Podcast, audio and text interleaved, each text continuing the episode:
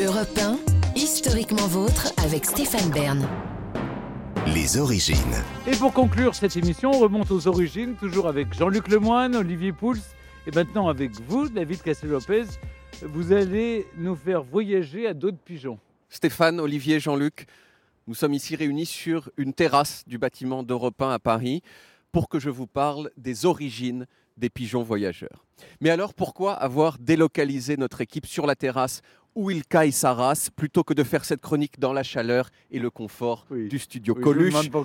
Eh bien parce que juste à côté de moi, dans une cage destinée au départ à un chat, se trouve un pigeon. La personne qui me l'a fourni dans la région de Poitiers m'a dit que l'un des grands-parents de ce pigeon était pigeon voyageur. Ce pigeon est donc un quart voyageur, ce qui veut dire aussi qu'il est trois quarts pas voyageur du tout.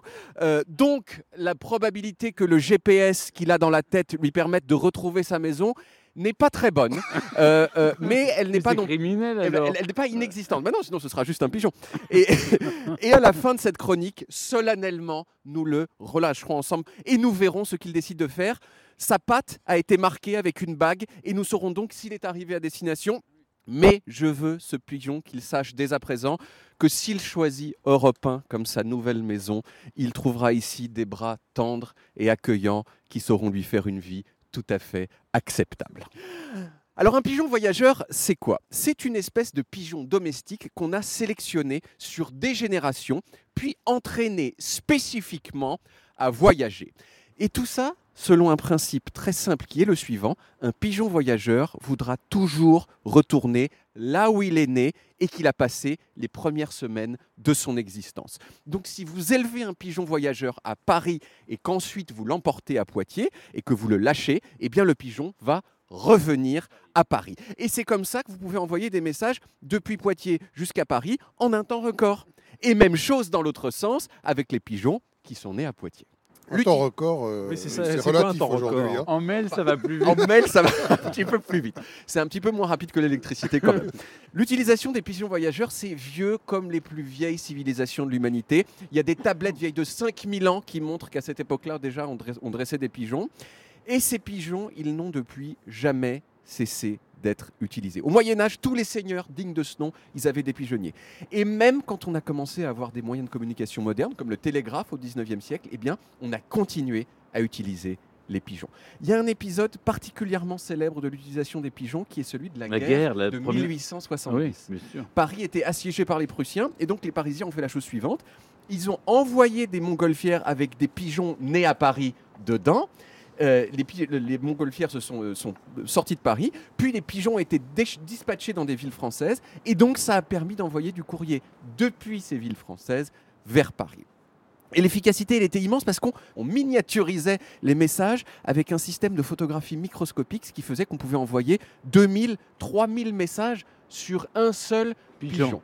Bon, on a parlé souvent dans cette émission du fait que pendant le siège de Paris, tout le monde a mangé des chats, des chiens, des rats, des singes, des éléphants, mais très peu de gens ont mangé les pigeons parce que c'était l'un des seuls contacts possibles avec Oui, l'extérieur. On n'avait pas mangé sans moyen de transport. Exactement, son moyen de communication.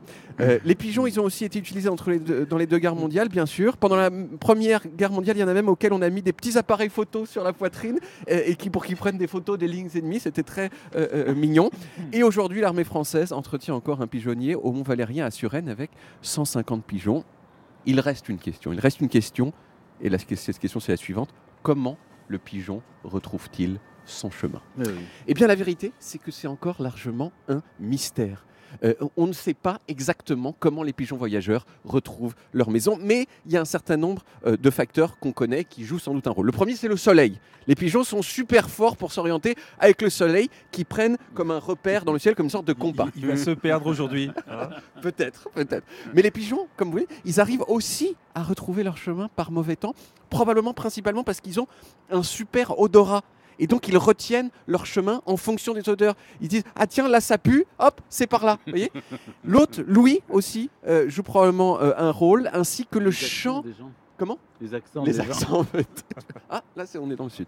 Euh, ainsi aussi que le champ magnétique de la Terre que les pigeons à skip sont susceptibles de détecter. En tout cas, ils arrivent à retrouver leur maison tout le temps. Le record, c'est un pigeon qui est parti de Saigon au Vietnam et qui est revenu dans sa maison à Arras, à 11 500 km de là. C'est- en- comme les saumons, hein, ils sont capables de faire exactement la même chose. Voilà, et- sauf qu'ils peuvent le faire dans les airs, sinon il faut qu'il y ait de l'eau. quoi. Voilà. Ah oui, Euh, il a fait tout ça en 24 jours.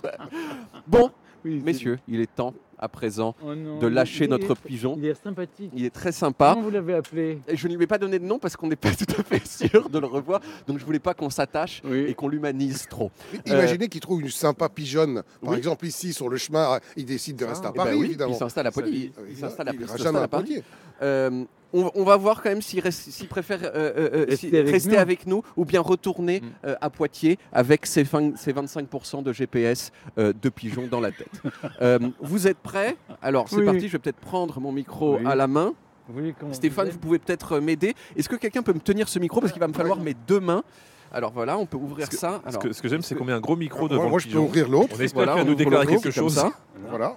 Alors le pigeon vole, pigeon. C'est formule pigeon. magique. Il a l'air de refuser Il faut de quand même voler. préciser qu'il y, a- qu'il y a 40 personnes autour du Vole. pigeon, ça y est. Vole, vole. Oh, et, et voilà. Direction Poitiers. C'est pas est par là. C'est pas par là, Poitiers c'est de l'autre côté. Il revient, il revient, il revient, il revient. Ah, il vient de tomber. Ah, il est tombé. Voilà. C'est dommage. Il a pris, je ne sais pas s'il a pris la direction de Poitiers. J'aime l'imaginer. Euh, Ah, J'aimerais peut-être. C'est peut-être tragique ce qui vient de se passer. On, en- on ne sait pas très bien. C'est peut-être très triste. C'est peut-être très joyeux. On ne sait pas. On va voir s'il revient. Attendez, il, il est. Il, est- il a Non, jamais il est su pas tombé. voler. il est tombé. Vous le voyez ou pas Il a trouvé une HLM. D'accord. J'espère, Non, j'espère. mais il a trouvé. Il, est- il aime bien la rue des Cévennes. C'est ça.